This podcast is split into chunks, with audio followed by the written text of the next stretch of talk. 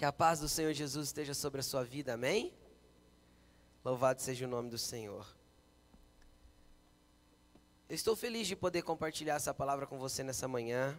Estou feliz por você que está em casa, nos vendo através do YouTube, que você também seja ministrado por esta palavra. Que você que está aí na sua casa não não assista o culto apenas, mas que você possa prestar um culto ao Senhor assim como nós que estamos aqui em nome de Jesus. Hoje nós vamos falar um pouquinho a respeito dos caminhos da vida e a respeito de algumas coisas que acontecem em caminhos. E às vezes os caminhos da vida nos fazem e nos levam a nos distanciar do propósito. Antes, antes de nós entrarmos no mérito de, de distanciamento do propósito, Deixa eu falar um pouquinho para você a respeito de propósito. Tá bom? Porque é uma palavra um tanto quanto confundida nos nossos dias, propósito. Confundida porque Porque às vezes a gente pensa que propósito é aquilo que a gente idealizou. A gente constrói um projeto de vida, idealizando chegar a um lugar, e aí a gente chama isso de propósito. Creio que muitos já agiram assim aqui. E eu quero falar, antes de entrar na palavra, eu quero fundamentar com você um pouquinho o entendimento de propósito. Então feche seus olhos, vamos orar. Jesus, obrigado pela tua palavra. Fale conosco. Ministra, Senhor, o teu entendimento no entendimento de cada filho aqui. Senhor, o mais importante não é que nós venhamos a ouvir a palavra, mas que nós a entendamos.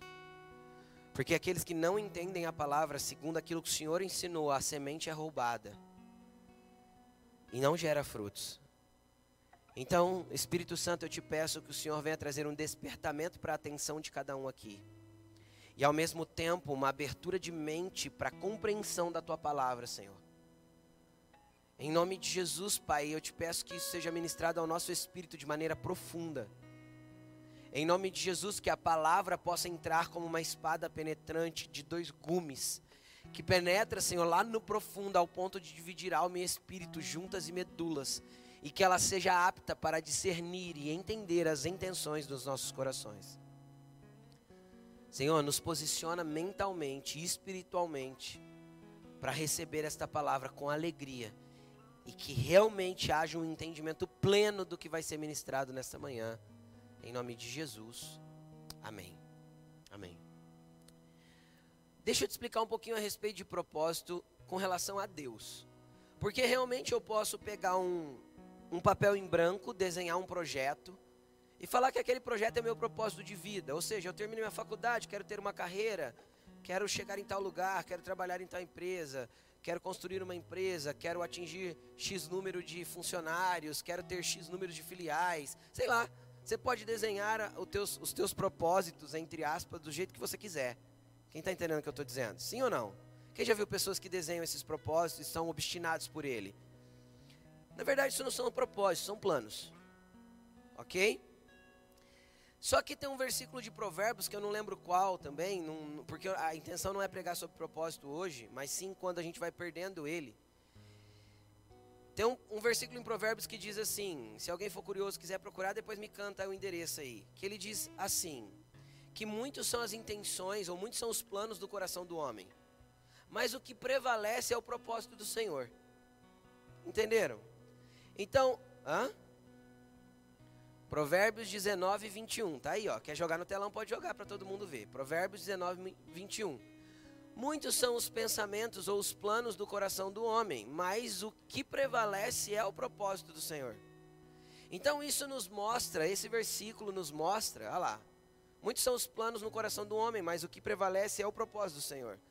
Então, isso nos mostra que os nossos planos não são ou não é o propósito de Deus para nós. Quem está entendendo? Então, qual que é o sábio? Qual que é o mais o ser sábio e ter entendimento a respeito de propósito não é fazer planos, mas sim construir os nossos planos alinhado com o propósito de Deus para nós. Aí vem a grande pergunta: Pastor, como que eu vou saber qual que é o propósito de Deus para mim? cara, muitos desses propósitos a própria Bíblia estabelece. E quando eu começo a viver o que a Bíblia fala sobre propósito para todo e qualquer filho de Deus, para todo e qualquer cristão, então eu vou começar a entender o apontamento específico do que Deus quer que eu faça. Quem entende o que eu estou falando? Por onde eu começo, pastor? Começa vivendo os princípios cristão, cristãos que estão na palavra, entendeu? Começa vivendo o que a Bíblia diz que um filho, alguém que segue a Deus, alguém que ama Jesus tem que fazer. A partir do momento que você se render nesses ambientes que a Bíblia já te conta, aí você vai começar a caminhar com Jesus e você vai começar a entender no teu espírito, de maneira profética, esclarecedora. Deus vai usar alguém, Deus vai falar contigo e vai começar a te apontar para um propósito específico de uma construção que Ele quer que você faça para Ele. Quem está entendendo o que eu estou falando? Por quê? Porque o propósito não é nosso, o propósito é do Senhor. E Ele tem um propósito desde a fundação do mundo. Entenda uma coisa: Deus não começou quando a história da terra começou e não vai acabar quando a história da terra acabar. Porque a história da terra é só uma era na construção daquilo que Deus está fazendo eternamente. Quem está entendendo o que eu estou falando? Então, quando Deus estabeleceu e fundou a terra e ele vinha passear na terra entre os homens, ali ele tinha um propósito. Então, ele constrói toda uma história, já contando com o pecado da humanidade, com a devassidão pecaminosa da humanidade, até que chegue o fim. E segundo o apóstolo Paulo, eu não lembro o versículo e o capítulo também, porque eu não me preparei para falar tanto assim de propósito. Deus construiu toda esta era só para demonstrar a graça dele. Que é Jesus Cristo morrendo na cruz por nós para pagar o nosso pecado. Entenderam? Então, este é o propósito eterno de Deus. Efésios capítulo 1, 2 fala muito sobre propósito eterno. Deus tem um propósito eterno. Qual que é o meu papel? construir os meus planos alinhados com o propósito eterno de Deus. Quem está entendendo? Seguir o apontamento do propósito eterno que Deus tem. E aí ele me encaixa naquilo que ele está fazendo, entende? Ele me coloca para construir com ele aquilo que ele tem para ser feito sobre a terra. Então é mais ou menos que é mais ou menos assim. Qual que é o privilégio de entender o propósito de Deus? O privilégio é como se um presidente de uma nação tivesse um projeto e ele te chamasse para ser um ministro para ajudar a desenvolver esse projeto junto. Quem está entendendo o que eu estou dizendo? Deus é o dono de toda a terra, Deus é o dono de todo o universo, Ele é o governante de todo o cosmos e Ele chamou ministros para ajudar a desenvolver o projeto dele com Ele. Isso é propósito. Entendeu? Pastor, mas eu estou aqui vivendo e não estou entendendo. Cara, volta a vasculhar na palavra, vê a base. E nós vamos entender um pouquinho sobre isso hoje nessa lição que esses discípulos deixaram para nós. Abra a tua Bíblia comigo em Lucas, Lucas 24. Lucas capítulo 24, versículo 13.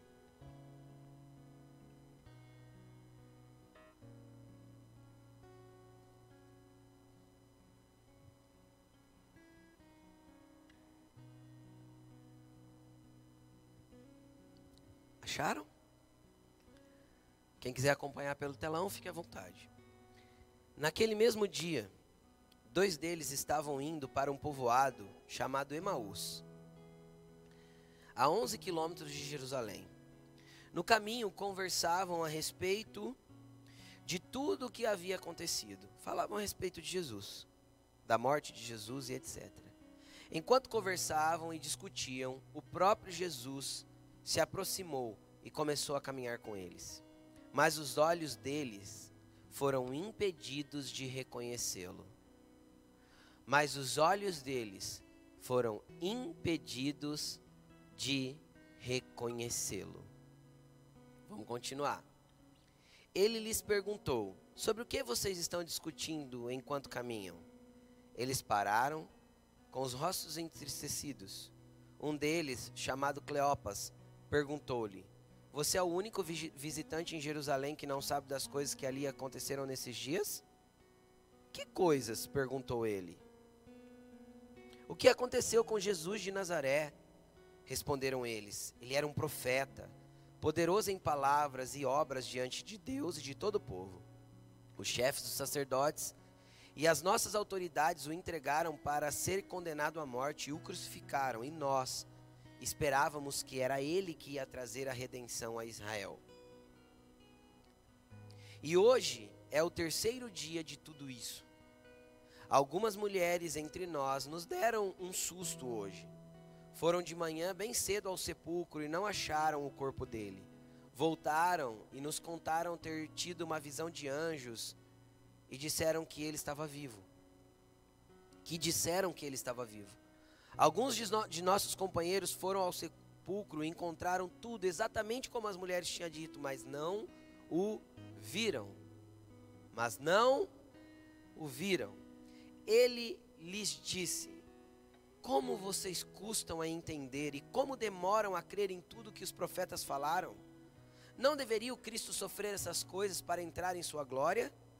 E começando por Moisés e todos os profetas, explicou-lhes o que costumava, o que constava a respeito dele em todas as escrituras. E ao se aproximarem do povoado para qual estavam indo, Jesus fez como quem ia adiante mas eles insistiram muito com ele. Fica conosco, pois a noite já vem, o dia está quase findando. Então ele entrou para ficar com eles. Quando estavam à mesa com eles, quando estava à mesa com eles, tomou o pão, deu graças, partiu e deu a eles. Então os olhos deles foram abertos e o reconheceram, e ele desapareceu à vista deles perguntaram, perguntaram-se um ao outro: Não estava queimando o nosso coração enquanto nos falava no caminho e nos expunha as escrituras? Levantaram-se e voltaram imediatamente para Jerusalém, e ali encontraram os onze e os que estavam com eles reunidos, que diziam: É verdade, o Senhor ressuscitou e apareceu a Simão. Então os dois contaram o que tinha acontecido no caminho, como Jesus fora reconhecido por eles quando partia o pão. Amém? Louvado seja o nome do Senhor. Queridos, é o seguinte: essa história de dois discípulos, um deles tem nome nas escrituras, o outro não. Um deles chamava Cleopas, o outro a gente não sabe quem é. Não era um dos doze discípulos, eram mais discípulos. Jesus tinha vários discípulos que não estão relatados na Bíblia. E é interessante que esses discípulos eram próximos dos apóstolos, dos doze. Né? Sabiam onde eles estavam. E tinham conversado com eles pela manhã da ressurreição. E de repente esses discípulos pegaram um caminho e foram para Emaús, uma cidade 11 quilômetros de Jerusalém. E é interessante que havia uma ordem de Jesus. Antes de morrer, Jesus pediu para que eles não saíssem da cidade para que eles não se ausentassem de Jerusalém. Para que eles não saíssem de Jerusalém, porque Jerusalém estava marcado para receber uma promessa que era a vinda do Espírito Santo. Certo? Quando o Espírito Santo desceu em Atos capítulo 2, desceu onde? Em que cidade? Em Jerusalém. Tudo começou ali. O evangelho começou a ser propagado ali. Jesus começou a operar a partir de Jerusalém com a igreja.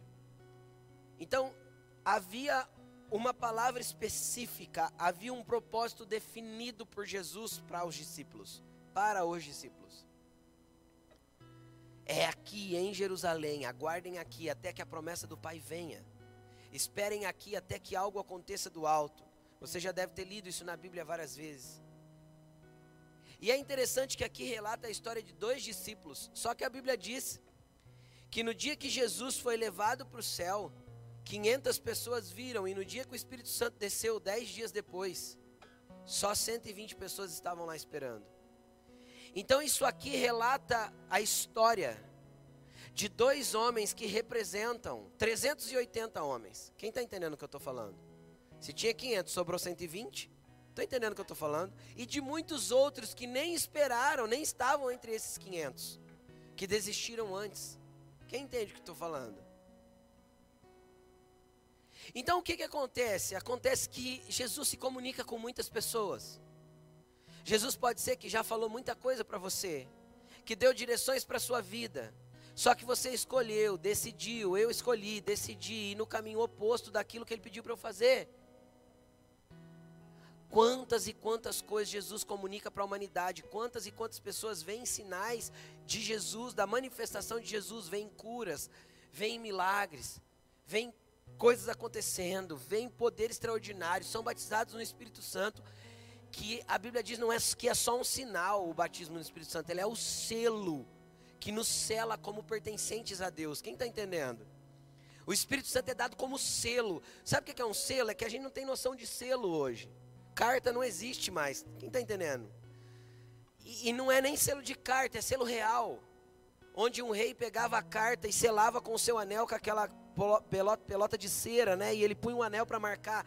Aquilo ninguém podia abrir a não ser aquele ao qual a carta foi endereçado. Quem está entendendo o que eu estou dizendo? Dava legitimidade para a carta. Então, o apóstolo Paulo falou assim: olha, o Espírito Santo é dado para vocês como um selo, uma marca de legitimidade de que vocês são filhos.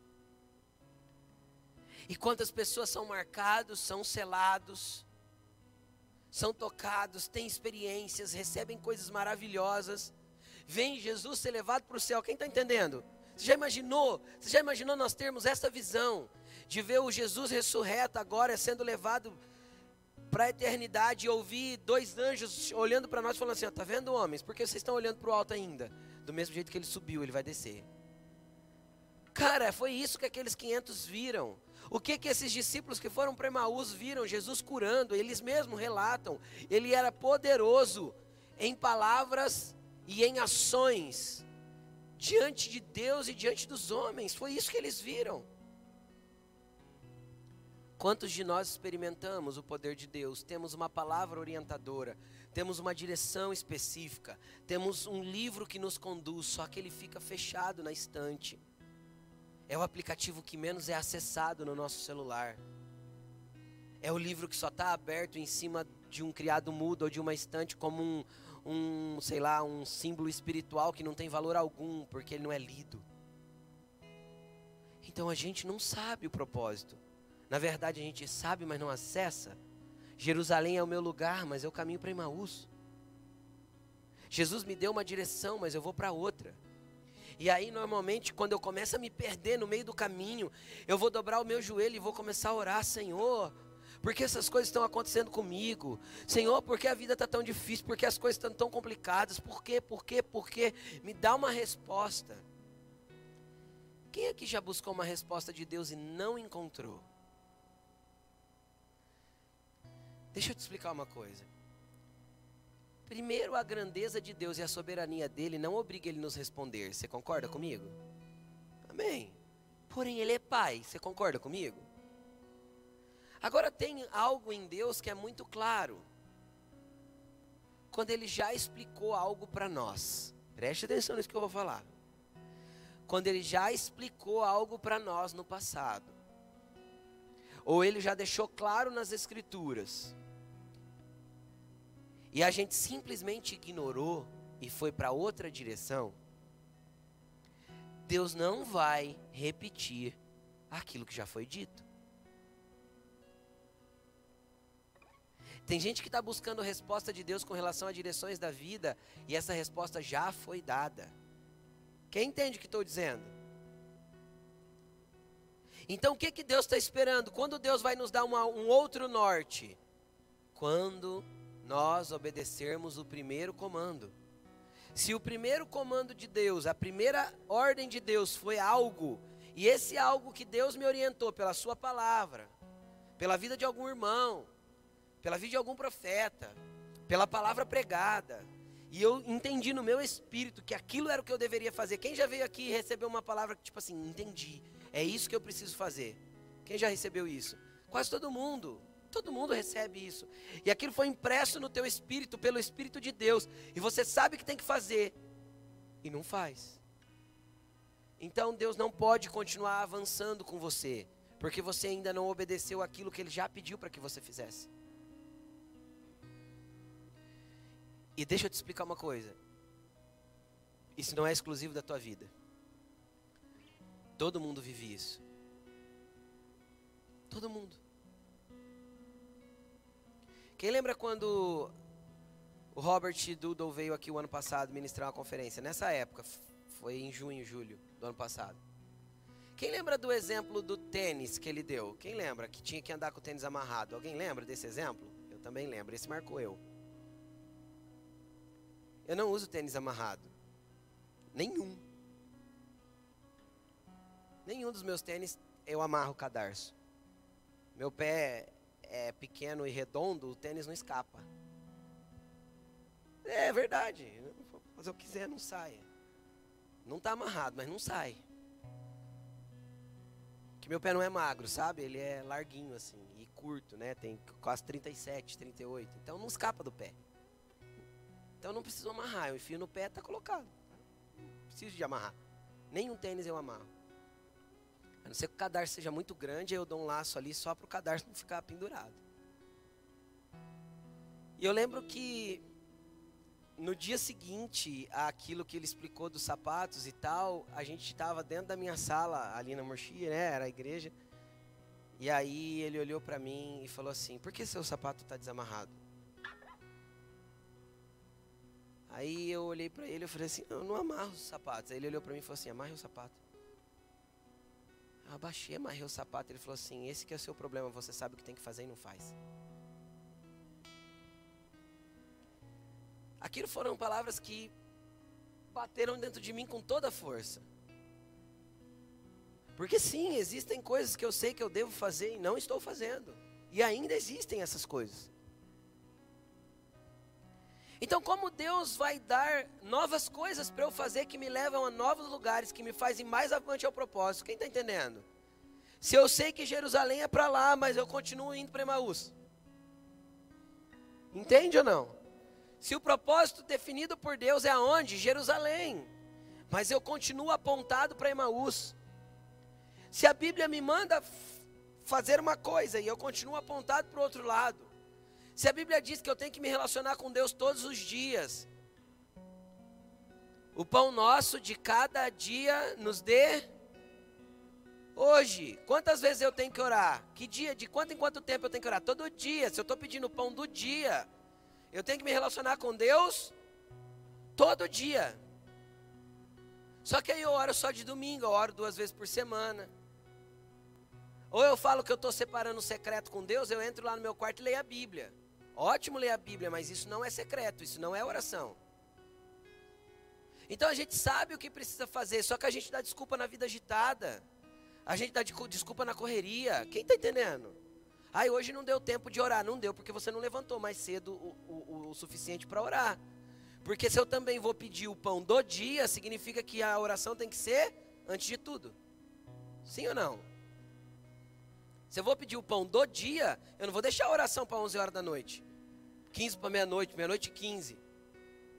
Como é que eu vou pedir o pão do dia se eu já comi o dia inteiro? Quem está entendendo o que eu estou dizendo? E o pão do dia não é só a comida, o pão do dia é as necessidades da vida. Todas elas. Mas eu peço de manhã. Pastor, eu não tenho tempo para orar. Põe o seu relógio para despertar meia hora mais cedo do que você costuma levantar. É aquele momento que é o teu momento com o Pai. Então agora você já sabe o que fazer. E por que não faz? E aí a gente fica lamentando que Deus. Ai, Senhor, eu queria tanto viver mais com você. Eu queria tanto ter mais de você. Eu queria tanto me relacionar. Não vai ser possível. Porque na verdade eu expresso com a minha boca que eu quero, mas meu coração e minha atitude mostram que não. E aí a gente vê essas canções que foram cantadas. Mão limpa e coração puro. É o que eu preciso para estar na presença dele. Então, às vezes, as minhas mãos até são limpas, eu não tenho ruim, ações ruins, eu sou uma boa pessoa, um bom cristão. Sou íntegro, faço as coisas certas. Cara, mas isso não te define no relacionamento e no caminho do propósito. Quem está entendendo o que eu estou dizendo? Você pode ser um bom cristão a vida toda. E eu não estou falando que você vai para o inferno, de forma alguma. Porém, você ser salvo, a salvação não é o fim para o cristão. Quem está entendendo? A salvação é a porta de entrada para o cristão. A salvação é a porta de entrada, é o que te livrou do pecado e te colocou na vida, mas na vida tem um propósito. Vocês estão entendendo? Na vida tem algo para você se desenvolver. O problema é que a gente muitas vezes vem na igreja só para dar manutenção na salvação. Só para parece para se manter salvo. Quem entende o que eu estou dizendo? Não é isso que Jesus tem para nós. Amém?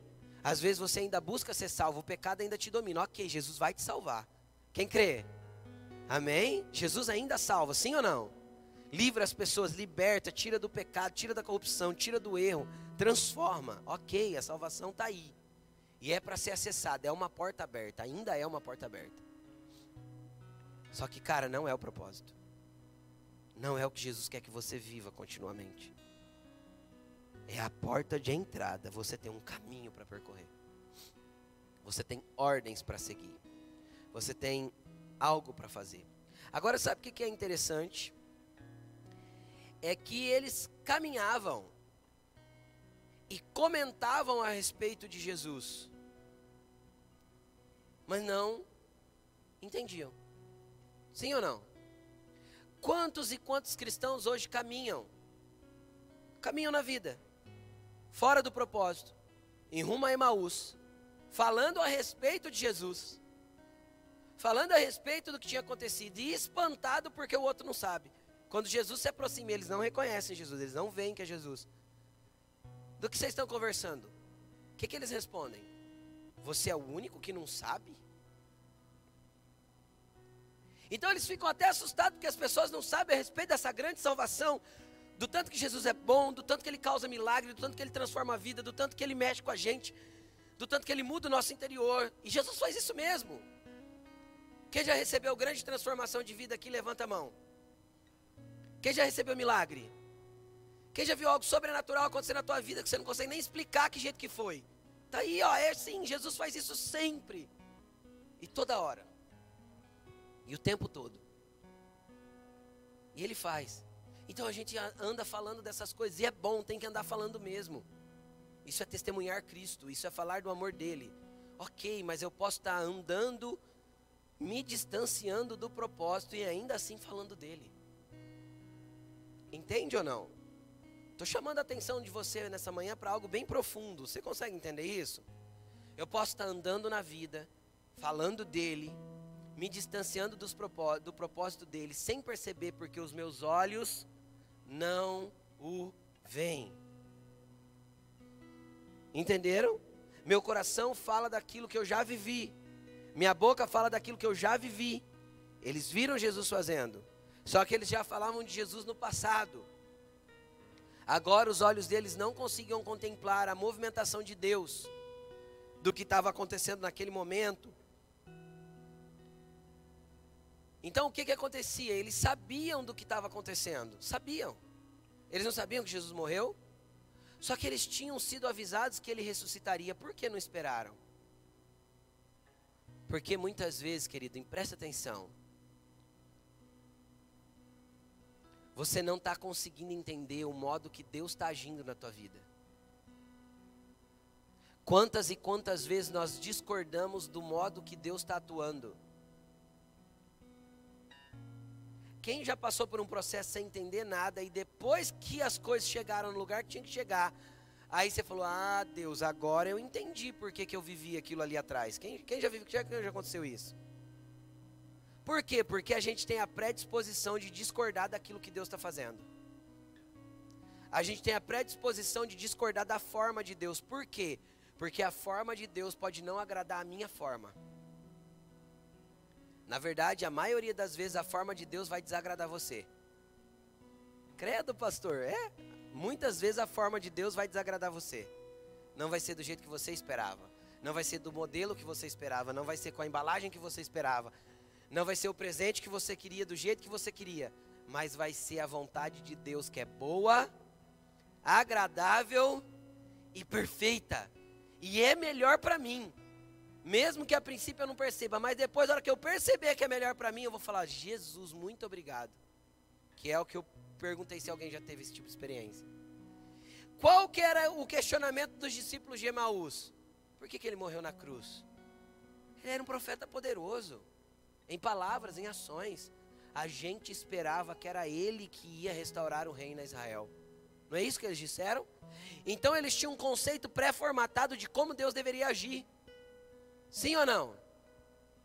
Cara, todos nós temos um conceito pré-formatado, pré-desenhado de como nós achamos que Deus deve fazer as coisas. Agora eu quero ajudar você a se libertar disso. Levanta suas mãos para o alto comigo. e declare assim: Senhor, não mais do meu jeito. A minha forma não importa. Eu me sujeito hoje ao teu modelo, ao teu jeito, ao teu propósito, à tua forma de agir. Eis-me aqui para viver a boa, a agradável e perfeita vontade sua. Amém? Então o problema é que muitas vezes a gente questiona, mas por que Deus não fez assim? Por que Deus parou aqui? Por que Deus não foi até lá? Por que Deus não mexeu aqui? Por que Deus não mudou lá? Tanto que eu estou orando. A verdade, querida, é que a maioria das vezes a gente ora para que as coisas se tornem aquilo que nós queremos que elas se tornem. A gente não ora pedindo para que Deus cumpra a vontade dele diante das coisas, dos problemas, e das pessoas, e das situações. A gente ora tentando forçar o braço de Deus a mover as coisas do jeito que nós queremos. É igual num casamento. Quantas e quantas vezes a esposa força o marido a se tornar aquilo que ela idealizou de marido? Ou quantas e quantas vezes o, marido força a esposa a se tornar aquilo que ele idealizou de esposa? E a gente não consegue aceitar que a gente casou com uma pessoa que é o que é. E que qualquer transformação que vai acontecer tem que vir pelo Espírito Santo. E aí a gente fica dando murro, né, na ponta de faca, como se diz, fica forçando uma situação que não vai mudar a não ser que o Espírito Santo convença. Você já parou para perceber que às vezes o teu modelo não é o modelo de Deus? Você já parou para perceber que aquilo que você idealizou não é a ide idealização do Senhor? Já parou para perceber que isso acontece desde o deserto? Quando Moisés sobe no alto da montanha fica 40 dias lá orando e jejuando. Quando ele desce, tem um bezerro de ouro. Quem já, quem já leu essa história? Quem já viu essa história? Você já parou para perceber que o bezerro de ouro, eles não chamam o bezerro de ouro de Beuzebu, ou de Mamon, ou de Astarote, ou de Baal. Eles chamam o quê? Do que que eles chamam o bezerro? De Elohim. Eles chamam o bezerro de Senhor. Eles chamam o bezerro de Yahvé, o nosso Deus. O que, que eles fizeram ali? Eles só criaram uma imagem para o Deus que eles queriam servir. Eles moldaram um Deus à forma deles, mas eles não queriam outro. Quem está entendendo o que eu estou dizendo? Eles queriam o nosso Deus, o Deus de Israel. Só que eles queriam no modelo deles. E isso nós fazemos até hoje. Isso é só uma sombra de uma realidade que nós vivemos. Nós modelamos Jesus do jeito que nós queremos que Jesus faça, seja, mexa, construa. Nós modelamos ele aquilo que nós pensamos que ele tem que fazer. Só que temos dificuldade de nos sujeitar à vontade do, do Senhor. E aí, que modelo de referência nós temos com relação a propósito? Jesus. Eu só faço o que vejo meu Pai fazendo e que não seja feita a minha vontade, mas a sua. Esse é o padrão de viver propósito e não se distanciar dele. Eu não estou falando de salvação. Salvação é de graça e pela graça foi alcançada na cruz. Não é por nenhum tipo de obra para que ninguém possa se gloriar diante de Deus. A porta está aberta. Não tem chave. A graça é assim. Estou entendendo? A chave já está na mão de Jesus e ele já entrou e deixou a porta aberta. É do tipo assim: quem quiser, entre. Quem está entendendo? Você tem a chave da igreja? Aqui, do salão? Alguém tem aqui? Alguns têm, porque precisa abrir de vez em quando. Mas a maioria não tem. Você é impedido de entrar? Não. Entendem o que eu estou dizendo? Que a porta está aberta. Assim é a graça. Tá? O acesso está livre. Então a salvação está aí, aberta. Mas propósito é sujeitão, sujeição ao governo e obediência ao comando. Você entendeu? Anota essa frase. Anota essa frase. Propósito é sujeição ao governo de Deus e obediência aos comandos dele. Isso é propósito. Aí eu caminho em direção a Ele. Entende? Viver o propósito é isso. Essas duas coisas te levarão a viver o propósito. Tinha um comando: fiquem em Jerusalém. Ah, vamos para Emaús. Emaús é mais confortável, Emaús, eu tenho casa, Emaús eu tenho comida, Emaús eu tenho. Cara, o propósito não está linkado às suas necessidades, o propósito está linkado à vontade de Deus. E no caminho as suas necessidades serão supridas. Você crê nisso? E aí, continuando. É interessante que eles falam a respeito de Jesus, mas eles referem-se a Jesus como um profeta. Ou seja, eles não tinham a revelação de quem Jesus era para eles. Quando Jesus pergunta para os discípulos: Quem vocês dizem que eu sou? O que, que Pedro responde? De bate pronto: Tu és o Cristo. Então eles esperavam que Jesus, eles esperavam que Jesus pudesse ser o Cristo, mas não havia convicção, porque a hora que Jesus morre, fora do modelo que eles esperavam, então Jesus já não era mais o Cristo, agora Jesus era só um profeta. Quem está entendendo o que eu estou falando? Então o que, que acontece para muitos? Para muitos ele caminha com Jesus enquanto Jesus está fazendo do jeitinho que ele espera. Mas o primeiro não que ele recebe de Deus, ele desiste de andar com Jesus. Quem já viu pessoas assim? Que buscaram uma bênção, porque a bênção não chegou, então esse Deus é fraco, então ele vai buscar a bênção em outro lugar. Entendem o que eu estou dizendo? Agora deixa eu te explicar. Quem é pai ou mãe aqui, levanta a mão. Você fala mais sim ou mais não para os seus filhos? Umas 20 vezes não a mais. É óbvio. Agora, por que Deus para nós, se nós que somos imperfeitos, dizemos para os nossos filhos mais não do que sim, por que você acha que Deus tem que falar mais sim do que não para nós? Se Ele é Pai, tem presciência até das consequências nosso, das nossas escolhas. Quem está entendendo o que eu estou dizendo? Muitas das suas orações não vão ser respondidas. Muitos dos seus pedidos não serão atendidos. Credo, pastor, que horror. Não é não, cara. Quando ele não for atendido, você fala, Senhor, então me explica o que está havendo e me conduz ao centro da tua vontade. Senhor, então me explica o que está havendo e me conduz para um lugar que eu tenho que estar.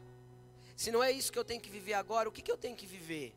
Você começa, você começa a entender que quer se sujeitar ao governo dele e obedecer aos comandos.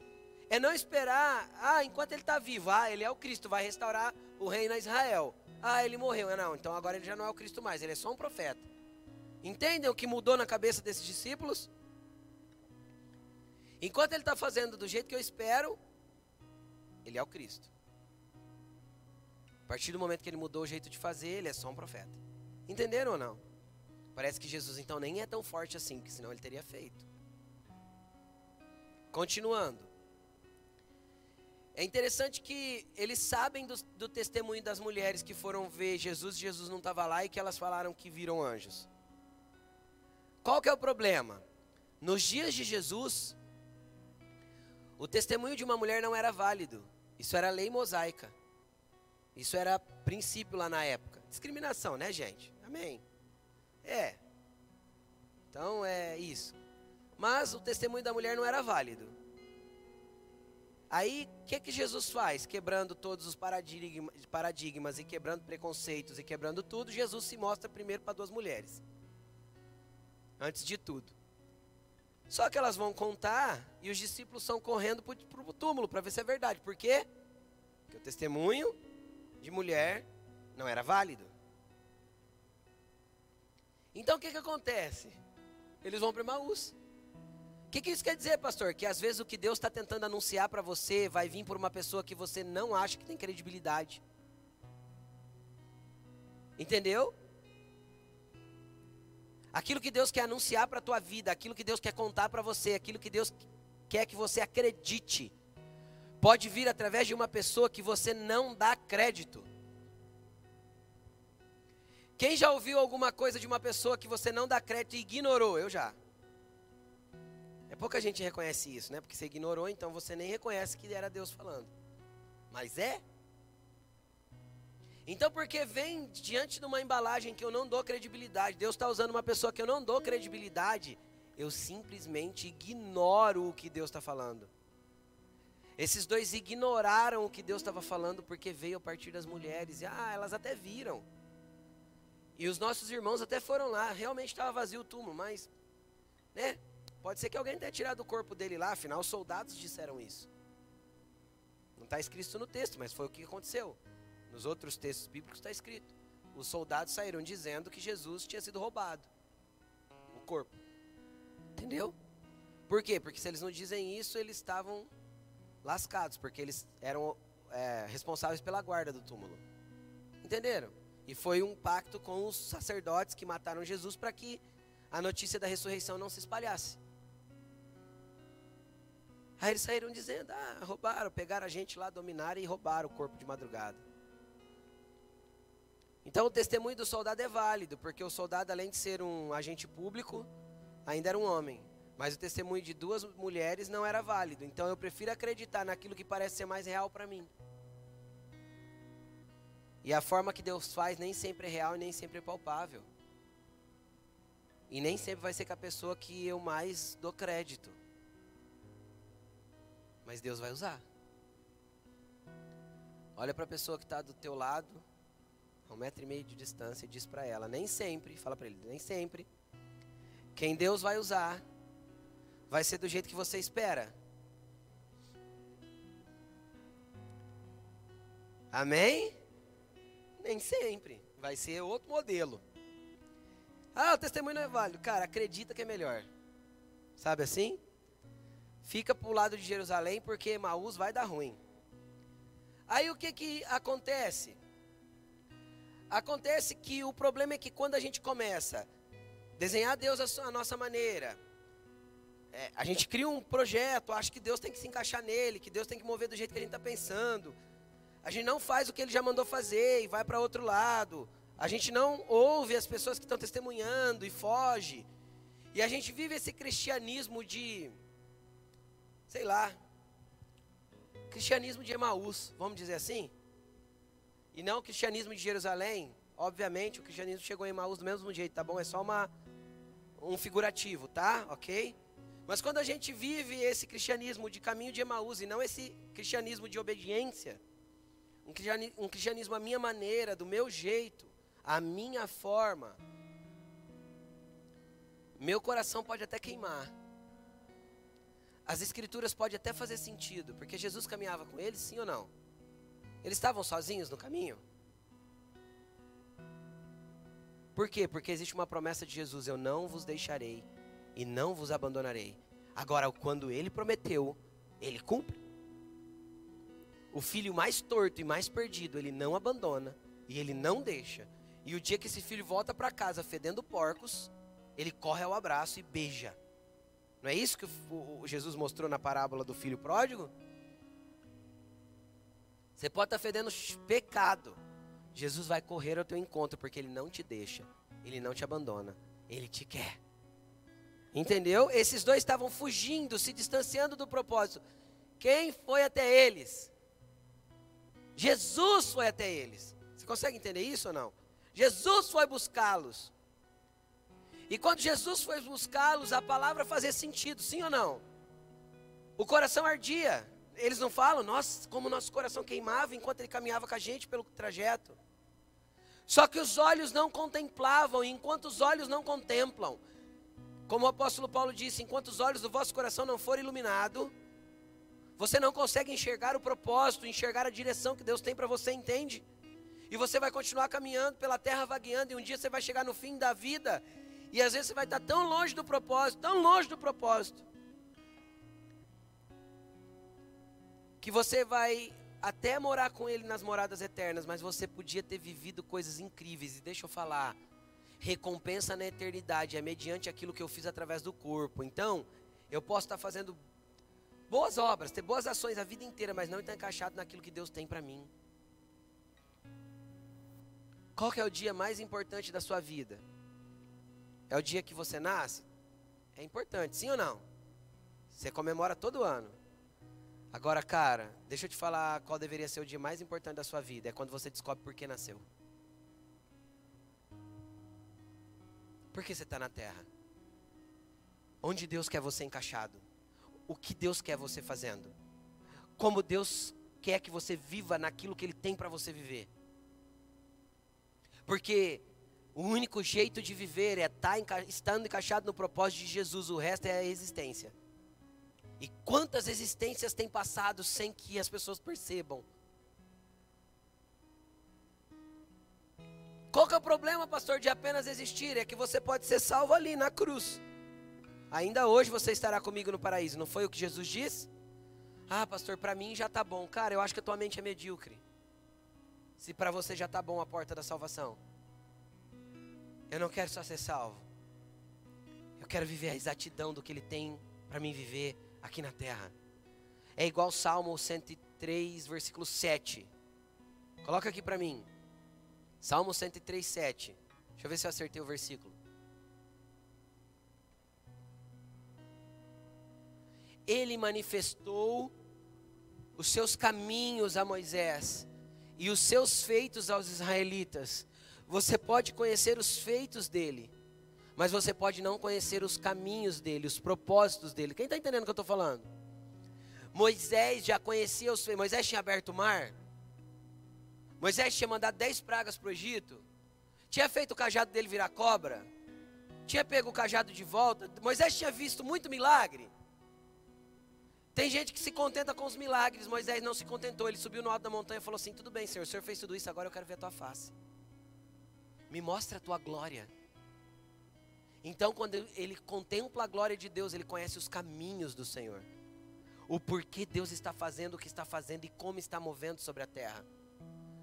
Só que os israelitas se contentaram em conhecer os feitos. Então, às vezes, você está contente com os milagres que você está vivendo, com o cristianismo que você tem levado, e a salvação para você já está bom. Mas nessa manhã eu quero te arrancar desse lugar. Você tem que querer conhecer a face do Senhor. Você tem que querer contemplar a sua glória. Por quê? Porque aí você vai entender propósito. Você vai entender os caminhos que ele tem para a tua vida. Você vai entender tudo que ele tem para fazer em você e através de você. E isso é a essência de viver.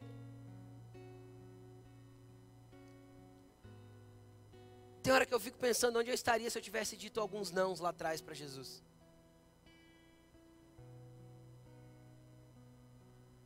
Com certeza não seria feliz como eu sou hoje. E se você dissesse assim, pastor, você queria ser pastor nunca na vida? Eu falava isso para quem quisesse ouvir. E falava mesmo. Ah, porque Deus vai te dar. Eu falava, tá repreendido, que Deus vai me dar, não quero igreja não. Falava mesmo, gente, diante de Deus eu falo isso. Cara, mas quando Deus nos coloca no lugar que Ele quer que a gente esteja, uau é leve, é bênção, é bom, é agradável, é perfeito, é incrível. É maravilhoso, só que para isso eu tenho que me sujeitar a viver o que Ele quer. E aí o que, que acontece? Acontece que Jesus vem ao encontro deles. Jesus vem buscá-los para abrir os olhos. Jesus se manifesta, anda com eles. Deixa eu te falar, se você hoje está distante do propósito de Deus, cara, deixa eu te explicar, uma hora Jesus vai, te, vai ao teu encontro. Só que tem uma pergunta que Jesus vai te fazer quando ele vir ao teu encontro e mostrar nas escrituras, porque ele começa pelas escrituras, sim ou não? A Bíblia ainda vai ser o norte. Você crê nisso? E ele vai te convencer pelas escrituras, ele vai vir ao teu encontro, e você vai sentir um toque, o coração vai queimar. E você vai sentir Jesus vindo, ok. Só que aí o caminho acaba e Emaús chega. E eles entram para uma casa e Jesus faz o quê? Eu vou aí, gente. Valeu pela conversa no caminho. Não foi isso que Jesus fez? Não, fica com a gente. Não, não, estou seguindo. Valeu. Pastor, o que, que isso significa? Cara, Jesus vai caminhar com você um tempo, mas vai chegar um momento que ele vai perguntar se você quer que, você, que ele fique ou se ele continua. Está entendendo o que eu estou dizendo? Vai chegar um momento que você vai ter que pedir para ele com muita insistência: fica, Senhor. Fica, porque sem o Senhor a noite está chegando. Consegue entender? Está ficando escuro. Não foi isso que eles disseram para Jesus? Está escurecendo, o dia já passou. Porque com o Senhor tudo é dia, mas se o Senhor for embora, tudo vai ficar escuro. Então fica, Senhor. Jesus falou: Não, eu não vou ficar, eu vou continuar. Não, não, Senhor, fica. Quando você sentir Jesus tocar, quando as escrituras fizerem sentido para você, clama por Ele. Fica, Senhor. Entra na minha casa comigo, se assenta na minha mesa, vamos comer junto. Fica, Senhor. Porque se você deixar Jesus ir, pode ser que demore um pouco para ele voltar a caminhar com você, porque você foi obstinado em não reconhecê-lo. Então o coração está queimando, as escrituras estão fazendo sentido, então você precisa fazer igual Moisés, Senhor, me mostra a tua glória agora. Senta comigo na mesa, vamos repartir o pão. E o dia que ele repartiu o pão com você. Agora não estou falando de pão físico, estou falando de coisas espirituais que ele vai começar a repartir com você.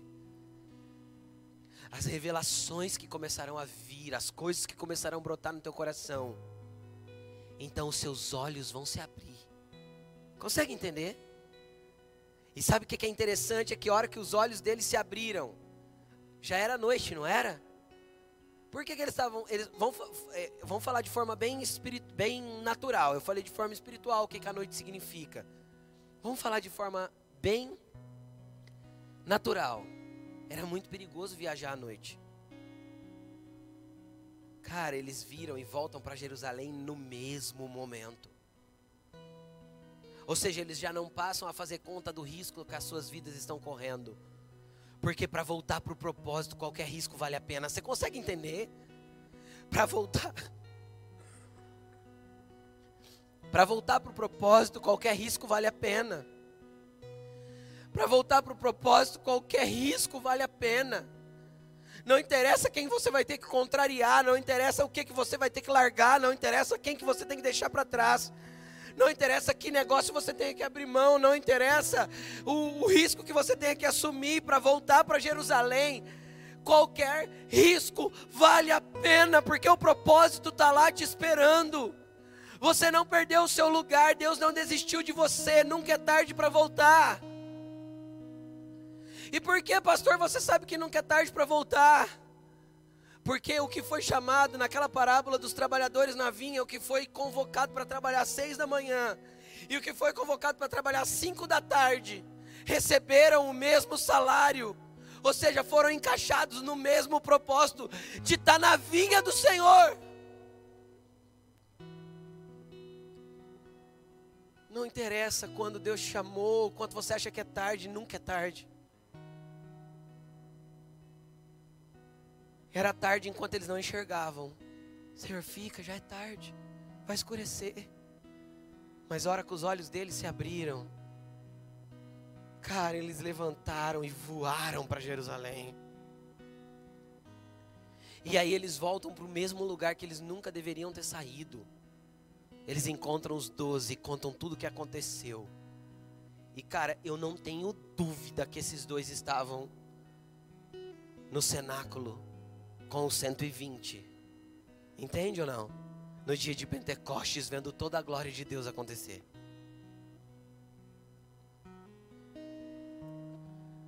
Agora eu venho com a pergunta: O que você quer de Jesus? A salvação tá bom? Só a bênção é suficiente? Ou você quer viver o propósito? Ou você quer sair de Emaús e voltar para Jerusalém? Coloque-se de pé, querido.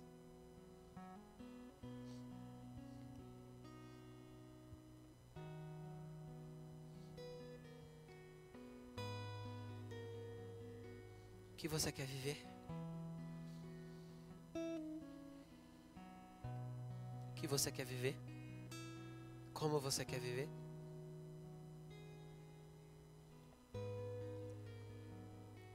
Existem lugares e lugares, existe cristianismo e cristianismo. Você pode viver uma vida inteira a vida normal. Sabe aquela vida normal? Levantar, trabalhar, comer, engordar, morrer. Que o Espírito Santo te desperte deste lugar hoje. Emaús não é lugar para filhos. Você consegue entender isso? Emaús não é lugar para filhos. Ah, mas meu coração está queimando. Ah, mas as escrituras estão fazendo sentido, então volta. Se rende ao processo e fala: Senhor, eu quero viver tudo que o Senhor quer que eu viva. Eu abro mão de mim, eu abro mão do meu modelo, eu abro mão do meu jeito, eu abro mão do que eu acho. Porque isso não importa diante da grandeza de quem tu és. Emaús é mais confortável, mas Jerusalém é o meu lugar. Consegue entender isso? Querido, nessa manhã é você e papai. E às vezes você está longe hoje e não está sentindo nada. Hoje Jesus vai começar a caminhar aí para as escrituras fazerem sentido. E para o coração voltar a queimar. E se o coração voltar a queimar, chama ele para entrar. Fala para ele, vamos comer o pão junto. Porque meus olhos precisam te ver. Eu quero te contemplar, eu quero te ver, eu quero ser reposicionado no propósito. Ora, barai, chora, cancaria, xarabarai. Se você sentir necessidade de dobrar os teus joelhos hoje, se arrepender do quanto você se afastou de Deus, faça isso, mas recomece.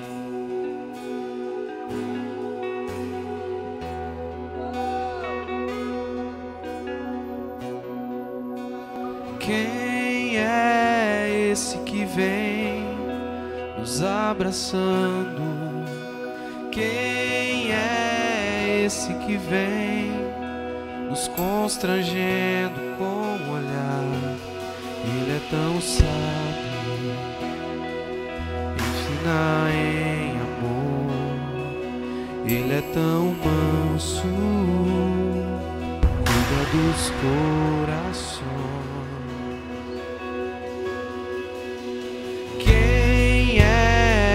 Esse que vem nos abraçando?